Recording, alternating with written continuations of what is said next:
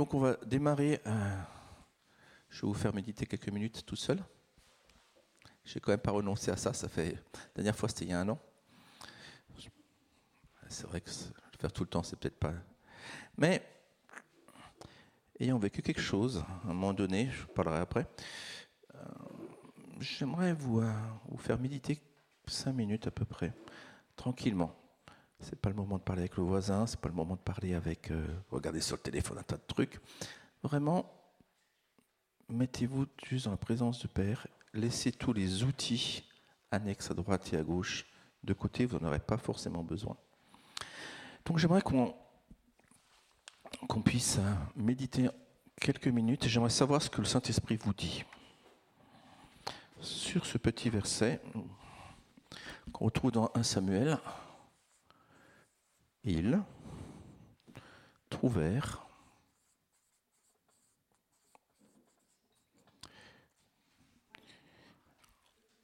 encore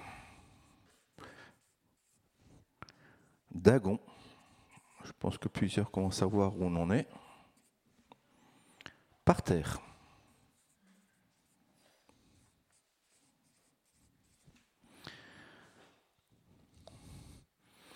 Reste, pas la peine. Sur sa face, devant le coffre de l'Éternel. Dans 1 Samuel 5. Ils trouvèrent encore Dagon par terre. Juste ces quelques mots. Donc on va prendre quelques minutes. Je vous laisse travailler avec Dieu, avec le Saint-Esprit. Je crois que Dieu est bien plus intelligent et plus puissant que moi pour vous donner les bonnes choses. Alors on prend cinq minutes. Saint-Esprit, merci de venir toucher les cœurs, de venir révéler. Et alors que chacun de tes enfants est là, on est dans cette position de foi qui croit que tu vas nous donner à chacun de nous quelque chose. Pas juste des mots, mais une réalité, une présence, une vision. Et on veut libérer ça maintenant dans le nom de Jésus sur la vie de uns et des autres. Saint-Esprit, viens faire ton œuvre. Père, viens déverser ta gloire. Dans le nom de Jésus. Amen. Je pense que plusieurs auraient encore besoin de temps. Mais on va s'arrêter là. Je fais ça parce que je crois que Dieu est à l'œuvre. Et- je m'attends à ce que lui agisse plus que moi. Comme disait tout à l'heure le verset, ni par force, ni par puissance, ni par mon agitation, ni par mes belles paroles, mais parce que toi tu veux faire, Seigneur. Donc, j'aimerais savoir si quelqu'un a reçu quelque chose. Et euh, je ne m'intéresse pas forcément. Alors, Dieu Saint-Esprit fait beaucoup de choses en même temps. Donc, certains ont peut-être reçu des études bibliques entières. Très bien. Et c'est bon. Je n'ai pas de souci avec ça aujourd'hui. Gardez ça précieusement. Je savoir si quelqu'un a vécu quelque chose qui a un impact direct dans sa vie maintenant. Quelque chose où il a vu, où il a ressenti quelque chose. Voilà. Donc c'est un petit défi. Sinon, je me débrouillerai avec ce que, je fais. Merci. Je vais passer donc rapidement. Si jamais le câble n'est pas assez long, ben vous avancerez. Le encore nous parle de persévérance et ce sont les violents qui s'emparent du royaume. Le territoire est à nous. Et le Seigneur rappelle d'y aller. Et ça réveille ce côté de monter jusqu'à arracher les portes. Quelqu'un est déjà réveillé. Il faut venir parce que là, le câble n'est pas assez long. Alors, on est d'accord que c'est du surnaturel et que Dieu nous dit rien ne résiste à l'Éternel quand il a décidé d'abattre la puissance démoniaque. Et c'est un vrai témoignage.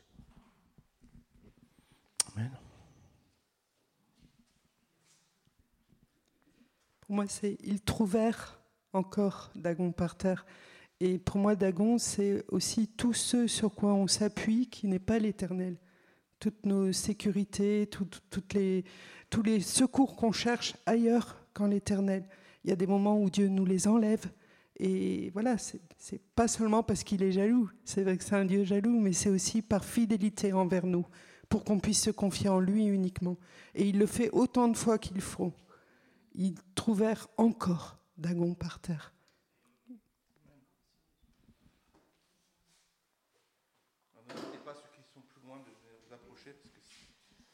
Ce que je recevais, ce n'est pas à nous de nous occuper de Dagon, mais c'est la puissance du sang qui fait euh, trembler et chuter nos ennemis. Hein. Donc Dagon, enfin voilà. Et nous avons simplement besoin de nous tenir dans sa présence, de le louer, de l'adorer, de prier et de connaître et appliquer sa parole.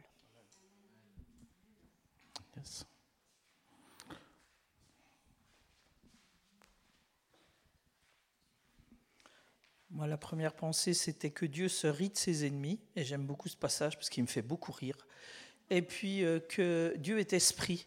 Et bon, l'arche, c'est très important pour lui, et il y a beaucoup de passages dans la parole qui nous parlent de cette arche, et nous sommes cette arche en Jésus. Donc on est vraiment précieux. Moi, le message que j'ai ce matin, euh, et ça confirme comment on est précieux. Ça m'a, ça m'a pénétré pendant toute la louange, quoi, voilà et euh, que l'esprit est beaucoup plus puissant et que ce qui est esprit est supérieur à la matière. Voilà. Merci. C'était un peu comme euh, ce que disait euh, Marie-Christine, c'est le fait que Dieu est capable d'abattre nos idoles, mes idoles, et même si je le remets en place, il va le faire encore. Merci Seigneur. Amen. Merci. Ok.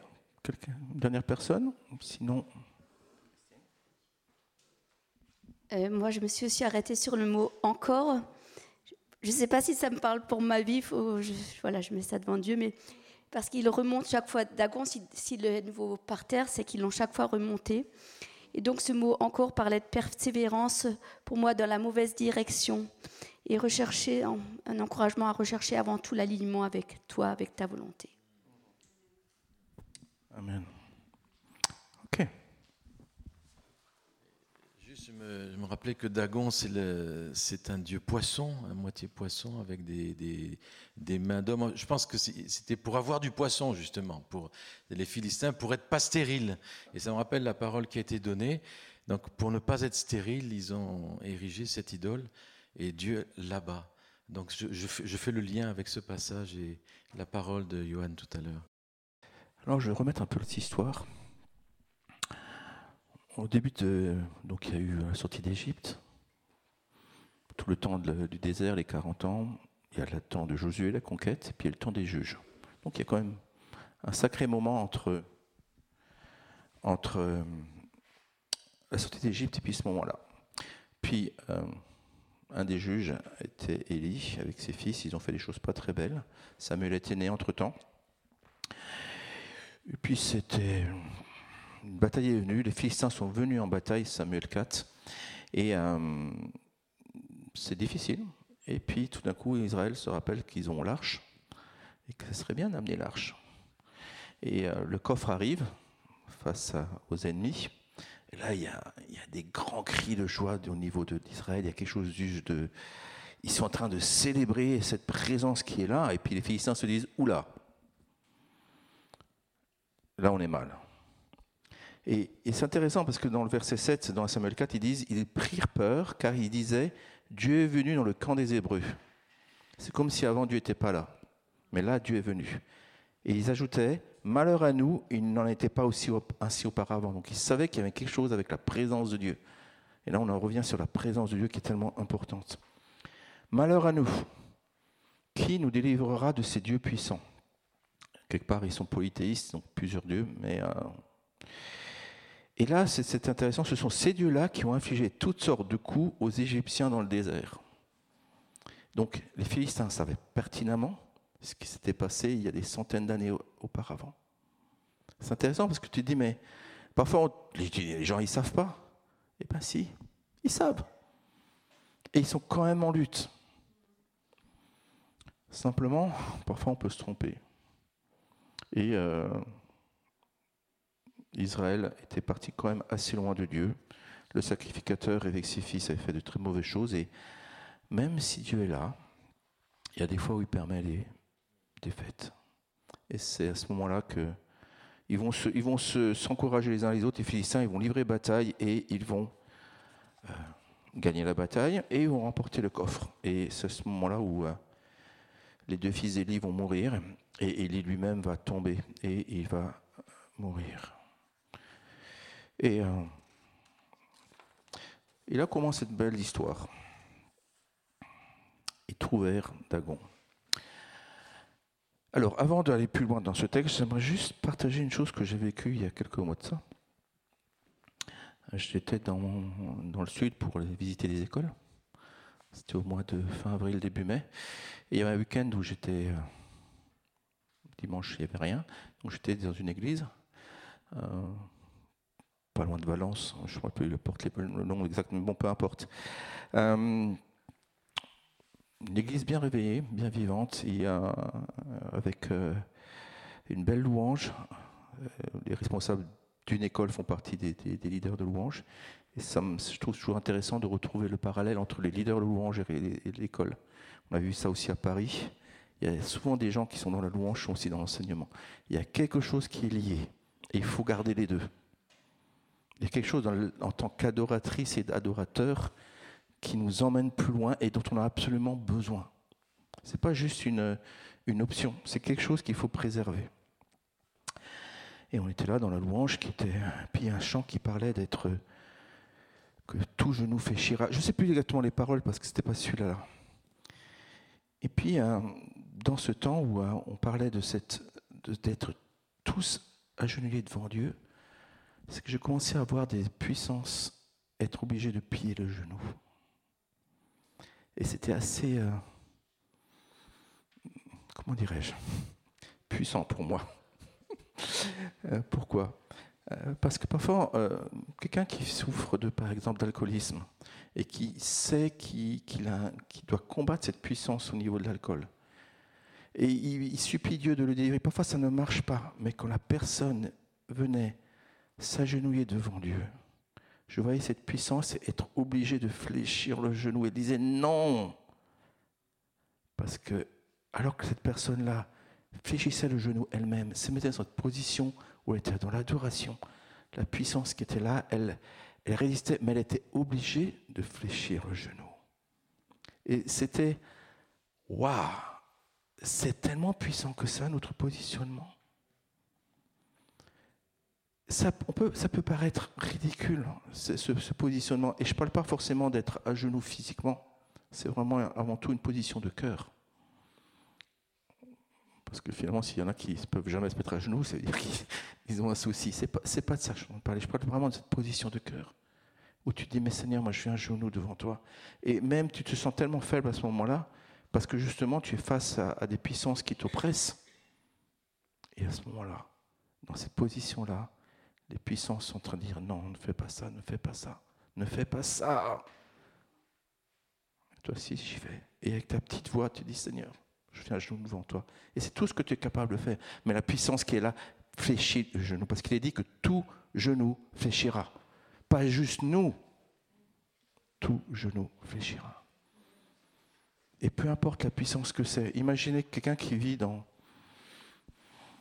Ouais, euh, je ne vais pas donner des choses tout à fait spéciales. Euh, mettons quelqu'un qui vit dans le rejet, ou la culpabilité, ou, euh, ou de l'impureté sexuelle, peu importe, et qui se sont soumis. On parle d'une addiction. Je parle juste quelqu'un, pas quelqu'un qui a fait un péché. Je prends quelqu'un de qui est, qui se sont soumis à cette chose-là, qui dit mais qui va me délivrer? Le Seigneur, il est là. Et il faut que tu fais ça. C'est un chemin dans ta délivrance. C'est un pas en avant. Et alors que je voyais ça et que je voyais ces, ces puissances être confrontées et être obligées de plier le genou alors qu'on était simplement dans la louange, je dis waouh. Merci Seigneur. Parce que tout d'un coup, mon positionnement, même dans la prière, est différent. Ce n'est pas parce que je ne ressens pas à ce moment-là la force, parce que je suis dans un moment de faiblesse et de peut-être de tentation et de difficulté. Mais ça, c'est pas grave. C'est mon positionnement devant Dieu qui est important. Et puis je suis rentré, puis on est passé à autre chose, et puis euh, quand même, est-ce qu'il y a quelque part une idée de cette histoire de se mettre à genoux, et puis je suis, cette, image-là m'est venue. Donc les Philistins emportent le coffre. Ils sont tout contents, ils ont gagné la bataille, et ils croient que parce qu'ils ont fait ça, Tout d'un coup, leur Dieu est devenu plus important que le Dieu des... Ils ont enfin gagné, et en plus, ils ont piqué l'arche. Donc, ils vont le mettre devant l'arche comme une offrande à leur Dieu. Et le lendemain, boum, ils retrouvent par terre. On se disait qu'il y avait un micro-tremblement de terre, que je sais pas, ça a glissé, parce qu'ils le remettent dessus, et le jour suivant, ils le trouvèrent encore. Mais cette fois-ci, non seulement c'était par terre, mais sa tête et ses deux mains étaient plus loin. Tu te dis, mais. Euh, et du coup, ils sont vraiment coincés avec ça. Je ne peu plus dans cette histoire.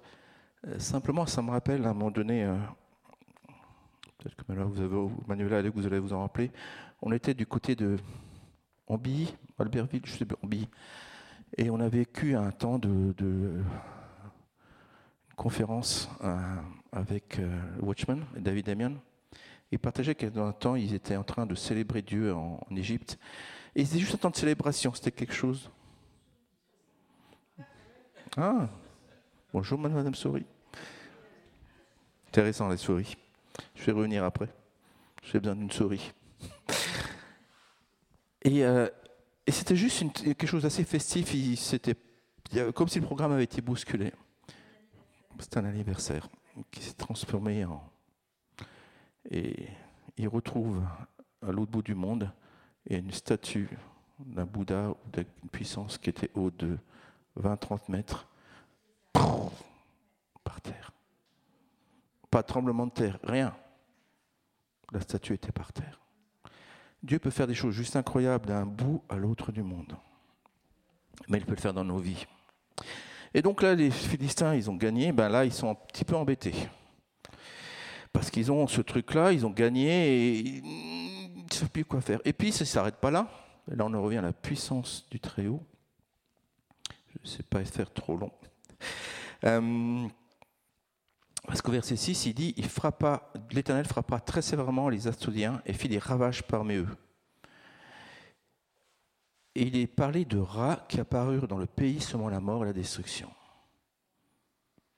C'est-à-dire, bonjour Madame la souris. Et donc, ils ne savent plus quoi faire avec ce truc. Ils l'ont gagné, ils pensent avoir dominé, mais parfois, certaines batailles, encore une fois, euh, elles ne sont pas perdues parce que la puissance est plus élevée. C'est parce que euh, nous, on a fait un péché. Et c'était le mauvais alignement d'Israël qui a fait qu'ils ont gagné. Mais parfois, on peut. voilà. Et puis, ils vont l'emmener d'une ville. Et plus on va emmener une ville, à chaque fois, c'est la terreur, c'est la mort qui frappe. comme quoi Dieu n'a pas besoin de nous concrètement, le pays des Philistins a été ravagé. Pas par nous, pas par les armées de l'Éternel, mais par Dieu. Et, ça, va continuer. Et finalement, ils vont le renvoyer de l'un à l'autre. Quand il leur dit Maintenant, pourquoi vous êtes chez nous Ils ne savent plus quoi faire. Et euh, alors, c'est un texte, passage, euh, si on est traduction par le démoroïde, je ne crois pas qu'on peut mourir d'hémorroïdes. je, suppose que ça parce qu'on parle de cette tumeur, c'est comme si des choses qui avaient gonflé. Euh, comme il y avait des rats et des souris, je suppose que ça doit être peut-être comme des, une peste bubonique, quelque chose qui gonflait. Euh,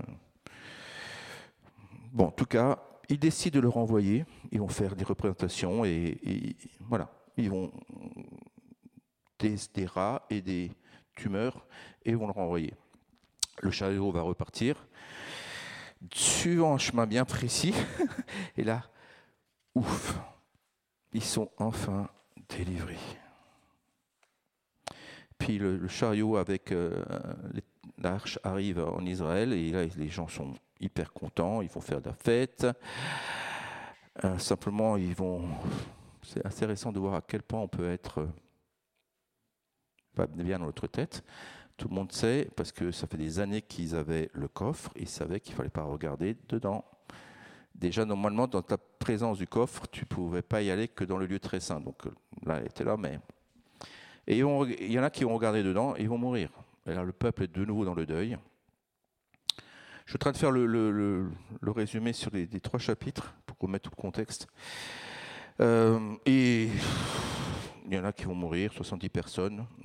Qu'est-ce qu'on va faire? On va le renvoyer à Kiryat Irapour et il le renvoie là-bas. Et puis c'est encore une fois, euh, là il ne se passe rien. Ils vont établir un fils. Puis c'est intéressant, verset 2, 20 ans s'écoulèrent. Je n'avais pas vu ça non plus. Pendant 20 ans, il ne se passe rien. On ne sait pas trop. En tout cas, une espèce de statu quo. Et puis là, le peuple désire revenir à l'éternel. Et là, ils vont, chercher, ils vont débarrasser de, des astartés, les balles, ils vont faire un peu de nettoyage. Enfin, 20 ans quand même, je trouve que c'est un peu long. Sachant que Samuel était quand même déjà le prophète en place, il était déjà le juge. C'est intéressant de voir que même quand parfois tu as, as été rappelé sévèrement à l'ordre par Dieu, Dieu a mis la pâté à tes ennemis, tu as récupéré le coffre, tu as l'homme de Dieu avec toi, et tu as du mal quand même à te bouger.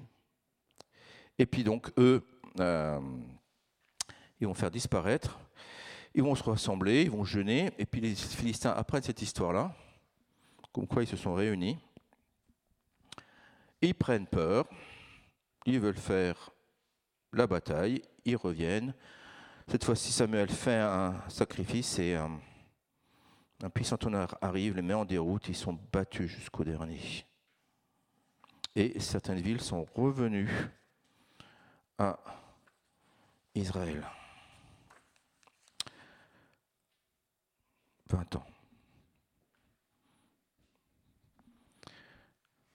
Mais parfois, c'est intéressant de voir les hauts et les bas. Sur une histoire aussi longue, les Philistins étaient prêts à attaquer.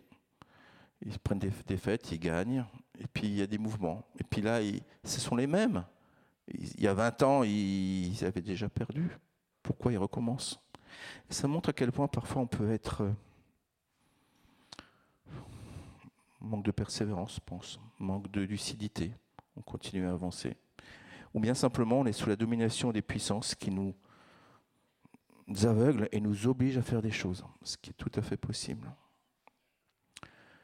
Moi, je vous propose que vraiment on puisse tout doucement rentrer dans cette position, et je ne crois pas que c'est juste parce que je le dis maintenant, c'est quelque chose qui a commencé depuis des années, venir et fléchir le genou devant Dieu, d'une manière ou d'une autre, peu importe. Et je crois que dans la louange ce matin, on a fait ça. Alors qu'on est en train de louer et d'adorer l'Éternel, je pense que d'une manière tout à fait puissante et volontaire, on est venu fléchir le genou devant l'Éternel. Parce qu'à ce moment-là, on dit, toutes les autres puissances, on n'a rien à faire avec vous. Là, il y a une ligne. Nous, on est célébrer l'Éternel. D'accord, j'ai des problèmes dans ma vie. D'accord, j'ai des soucis. D'accord, j'ai des maladies. Mais ça, c'est pas grave. Mon Dieu mérite la louange et l'adoration. Mon Dieu est plus puissant que tout ce que vous pourriez me dire. Et même si tu envoies des... Parce que finalement, le, diable est le père du mensonge, c'est dans Jean 8, verset 44, il dit que le diable est le père du mensonge. S'il nous arrive à faire croire que dans notre positionnement, c'est juste faible, inutile et rien ne se passe, il a gagné. Parce que finalement, on va repartir de là en se disant, mais il s'est rien passé. Mais si tu vois que l'Éternel est en train de faire plier le genou de tes ennemis, que tes ennemis deviennent ton marchepied, que tu es tellement précieux qu'il ne va pas permettre que tes ennemis viennent t'écraser, ça change un tout petit peu la donne. Notre perspective va changer. Amen. J'aimerais juste prendre quelques passages qui vont dans, dans, dans, cette idée-là. Tout à l'heure, j'ai commencé avec le psaume 95. On parle de louange, d'adoration, c'est lui, nous sommes tous ponts, venez, prosternez-nous. Et là, au verset 6, il y a comme un basculement dans le psaume 95. Il est notre Dieu, si vous pouviez écouter sa voix. Pas toujours forcément l'entendre, mais si vous l'écoutez. Et au verset 8, il est parlé N'endurcissez pas vos cœurs, comme un comme un massa, où vos pères me tentèrent, m'éprouvèrent, quoi qu'ils vissent mes œuvres. C'est-à-dire que tu vois la puissance de l'Éternel, et malgré tout, l'Éternel dit Mais vous m'avez tenté. Moi, j'ai osé tenter l'Éternel. Oui, par ton incrédulité, par ta, manière de faire, par ta, rancœur, ton, rejet, tu me tentes. Vous, vos pères, me tentèrent, m'éprouvèrent. Et pendant 40 ans, j'ai cette race en dégoût. Je dis, c'est un peuple dont le cœur est égaré. Ils ne connaissent pas mes. Donc l'important, tout à l'heure, on parlait de connaître l'Éternel. Aussi, je jurais dans ma colère, ils n'entreront pas dans mon repos. Exactement ce passage qu'on retrouve dans Hébreu 3. Et c'est on retrouve les mêmes mots. Vos pères me tentèrent pour m'éprouver. Ils virent mes œuvres, et je fus irrité contre cette génération. Et je jurai dans ma colère, ils n'entreront pas dans mon repos. Et un peu plus loin, dans le, ça c'est le verset 9, 10, 11, on retrouve la même chose. Euh, Dieu redit la même chose. 15, n'endurcissez pas vos cœurs. Et verset 17, ils n'entreront, 18, ils n'entreront pas dans mon repos. Il y a quelque chose dans ce positionnement de pas tenter l'éternel. Je trouve assez intéressant de dire que parfois on ne pense pas qu'on puisse tenter l'éternel. Dieu est Dieu. Il est tout-puissant et malgré tout, notre positionnement et notre manière de faire peut nous conduire presque dans cette position-là. Dieu, je crois, il est, il est moyennement ça. Alors, j'aimerais juste oh, mettre ma colle à focale sur, sur ce Dieu-là, tout-puissant, où tout genou fléchit devant. Et j'aimerais qu'on puisse repartir avec ça dans notre cœur. Et on va prier après pour les malades, mais à partir de cette position-là. Jacques. Alors, dans Jacques, il y a, il y a, plusieurs choses. On parle de la foi des œuvres. Et puis, à un moment donné, euh, verset 19, je ne vais pas lire tout les, tous les versets, mais euh, qui a juste avant. 18. Quelqu'un me dira, toi tu as la foi, moi j'ai les œuvres, montre-moi ta foi sans les œuvres, et moi je te montrerai la foi par mes œuvres. Tu crois qu'il y a un seul Dieu? Tu fais bien. Les démons le croient aussi et ils tremblent. Les démons le croient, ils le savent et ils tremblent.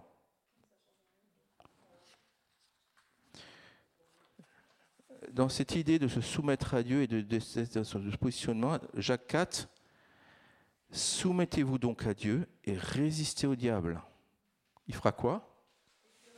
Il fuira loin de vous.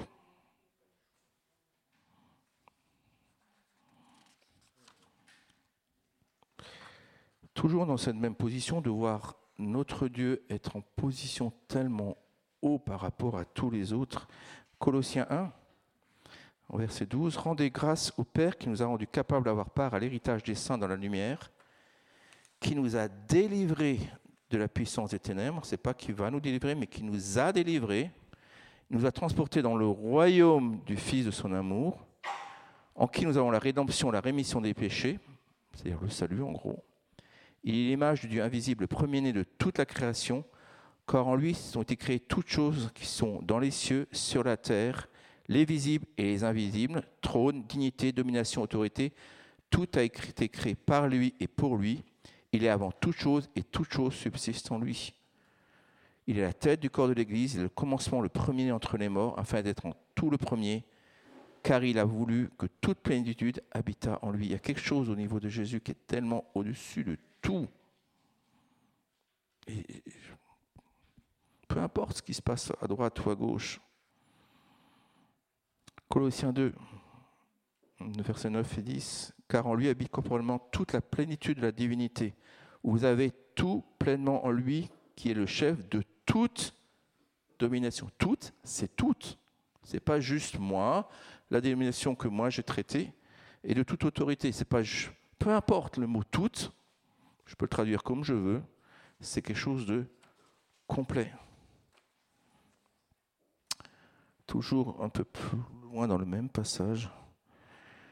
Il a effacé l'acte dont les ordonnances nous condamnaient et qui subsistait contre nous. Ça, il a effacé. Plus rien. Intéressant. Parfois, nous, on revient en arrière, mais Dieu dit, moi, j'ai effacé. Et qui subsistait contre nous. Il y a vraiment quelque chose de contre. C'est pour ça aussi que j'ai pris ces versets tout à l'heure, même au niveau de la Sainte Seine, contre. Une table face à nos adversaires et il l'a détruit en le clouant à la croix. Il a dépouillé, c'est clair, c'est un passé, les dominations, les autorités et les a livrées publiquement en spectacle en triomphant d'elle par la croix. Ce que je voyais l'autre jour, c'est cette domination être dépouillée de ce qu'elle croit être son autorité. on est dans, ce, dans ce temps toujours tendu entre le déjà fait et le pas encore fait. Il y a tellement de choses qui sont acquises en Christ, mais qu'on ne voit pas pleinement se réaliser. Mais malgré tout, à ce moment-là, j'ai vu cette puissance être dépouillée, être livrée en spectacle. Tu dis, waouh, merci Seigneur pour ça.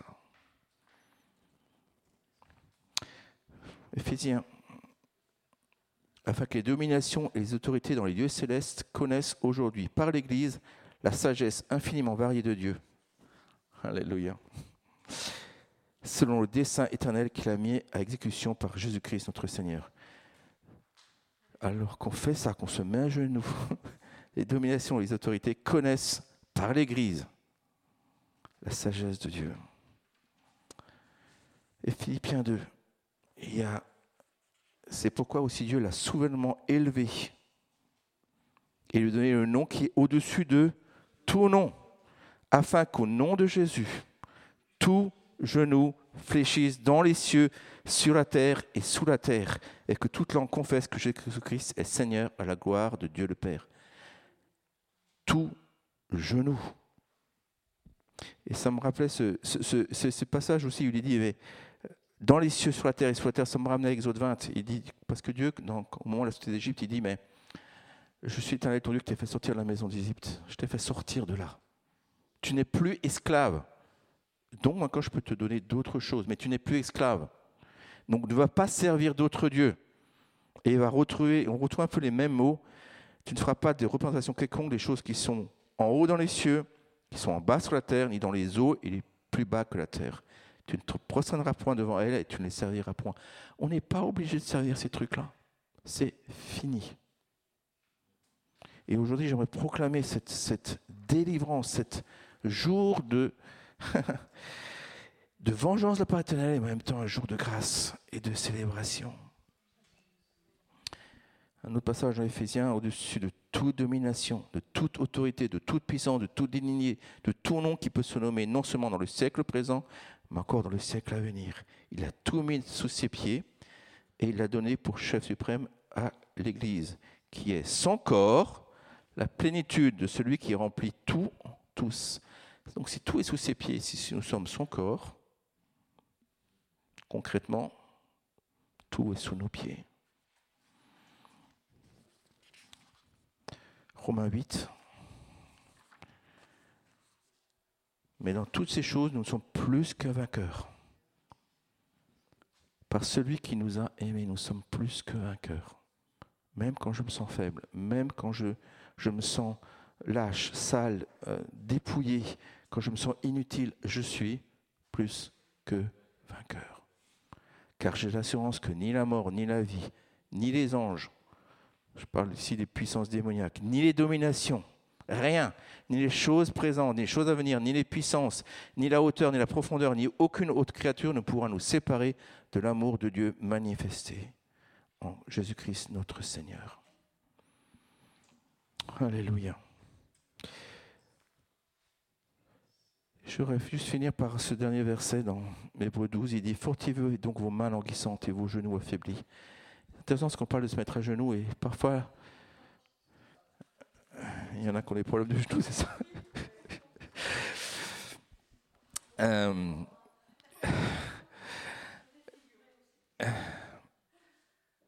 Être à genoux, parfois on peut quelque part être euh, les mains qui languissent, nous parlent de quelque chose, on est relâché, on n'arrive pas, mais aussi la fatigue. Là, ces dernières semaines, je, je travaillais chez le fiston quand tu fais des trucs et pendant toute la journée, tu as porté des, trucs et tu as levé la tête et tu as vissé, et puis tu as porté d'autres trucs et tu as poussé. À la fin de la journée, tu as les mains un peu languissantes. faut te dire que tu te dis Ah Mais, mais c'est normal. Et je crois qu'aujourd'hui, Dieu veut simplement fortifier ses mains. Pas parce qu'elles n'ont rien fait, parce qu'elles ont beaucoup fait et qu'il y a besoin d'un moment donné d'être fortifié. Et vos genoux affaiblis. On parle souvent de la position debout, mais peut-être qu'on manque aussi d'être à genoux. Le genou peut être affaibli dans ce sens-là pour moi. Et puis, euh, si on ne fait pas ça, quel est notre espoir? Et puis, euh, non. Voir que Dieu est au-dessus de tout, ça peut me permettre de marcher avec assurance, peu importe la situation. je pense que les martyrs qui avançaient, comme dans Hébreu, il dit qu'ils avançaient vers des choses incroyables, ils avaient cette vision de ce Dieu-là au-dessus de tout nom. Et, euh, parfois, on dit, mais ok, le miracle ne se passe pas, et ok, on va faire comme Shadrach, Meshach et Abdelnego. Vous vous rappelez, ils devaient euh, adorer une statue, une autre. Et ont dit non. On ne veut pas. Mais vous savez que vous allez être mis au feu. Non. Désolé, tu peux faire ce que tu veux. Le roi va se mettre en fureur, ils vont faire chauffer la fournaise en plus. Les, gens qui vont essayer de les jeter dedans vont, mourir brûlés, mais eux vont rien recevoir. Et puis ils vont dire, sache, cette phrase, on n'a pas besoin de te répondre. Si cela doit être notre Dieu que nous servons peut nous délivrer, il nous délivrera la fournaise ardente et de ta main. Ils mettent les deux. La fournaise, c'est une chose, mais aussi de ta main. Quelque part, au roi, parce qu'ils disent au roi, j'aime bien, ils sont toujours très respectueux. Mais euh, Dieu me délivre. Sinon, sinon, sache au roi que nous ne servirons pas tes dieux et que nous n'adorons pas la statue d'or que tu as dressée. Peu importe le résultat, mon positionnement doit être celui-là, dans la présence du Père, dans l'adoration, dans la louange, à genoux devant lui. Et dans ce lieu-là, toute puissance est obligée de fléchir le genou et les oblige à fléchir le genou devant l'Éternel. Alléluia. Je à genoux plus souvent qu'avant parce que ça oblige les puissances à fléchir le genou. Et du coup, il y a des victoires qui sont remportées. Amen. Seigneur, merci pour ta parole. Merci parce que tu es puissant, fort et bon. Et aujourd'hui, tous ensemble, peu importe notre positionnement, notre âge, on fléchit le genou devant toi. Et on va voir toutes ces puissances qui essaient de oppresser nos vies, qui oppressent nos bien-aimés, qui oppressent euh, les gens autour de nous, qui oppressent notre relation, fléchir le genou, être obligé de courber la tête devant toi, le roi des rois, le seigneur des seigneurs. Nul ne peut tenir en ta présence. Tu es roi des rois. Et peu importe les statues qui ont pu être montées, peu importe les, sacrifices qui ont été faits, tu es le roi des rois, le seigneur des seigneurs. Et alors qu'on se soumet à toi encore ce matin, on croit que les puissants sont en train de s'enfuir, que le diable s'enfuit dans le nom de Jésus. Amen. Alléluia.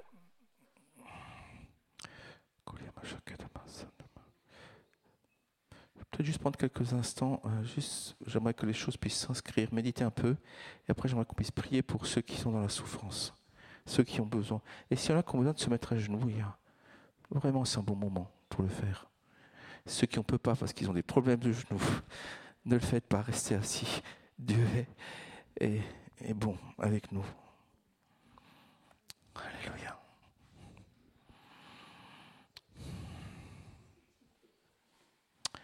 Jésus.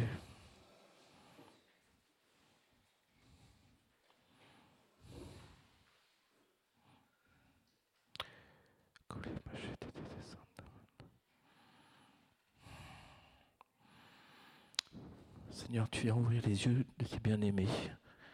Je te prie que ce que j'ai pu voir, ils puissent le voir. Qu'ils puissent se réjouir de voir les puissances être dépouillé et ton nom être élevé. Merci car quand ton peuple s'humilie, recherche tes voies, alors tu guéris son pays. Mais tu commences pas à guérir sa vie. Merci pour la guérison qui vient dans nos vies maintenant. Merci pour les délivrances que nous pouvons vivre maintenant. Merci pour les oppressions qui sont en train de partir. Merci pour ces voiles sales et de poussière qui sont être enlevés. Jésus.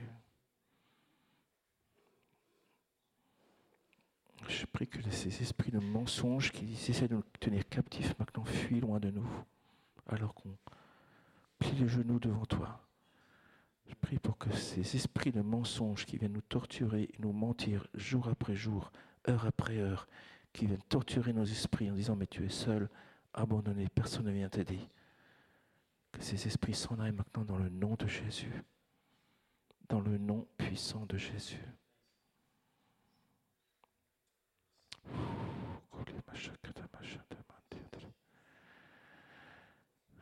Seigneur, de ce lieu-là, de cette position, un genou, peut-être dans la faiblesse, on va maintenant prier pour un, les bien-aimés qui souffrent, que ce soit pour un,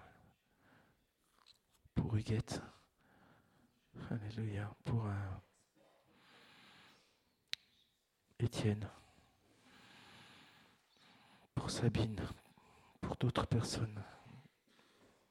On prie pour que la guérison soit manifestée et que l'oppression fuit devant tes bien-aimés dans le nom de Jésus.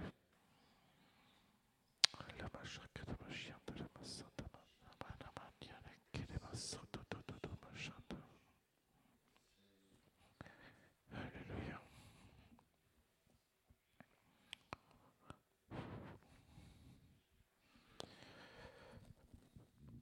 Amen. Amen. Je propose qu'on puisse s'arrêter là. Si quelqu'un a reçu quelque chose qu'il nous a partagé, je veux bien encore laisser le micro ouvert. Et puis après, on prendre le temps encore de prier pour, euh, en proximité avec ceux qui sont dans la souffrance. Euh, qu'on puisse faire des pôles de prière. Mais ça peut permettre aussi à ceux qui ont besoin de partir de pouvoir partir. Alléluia.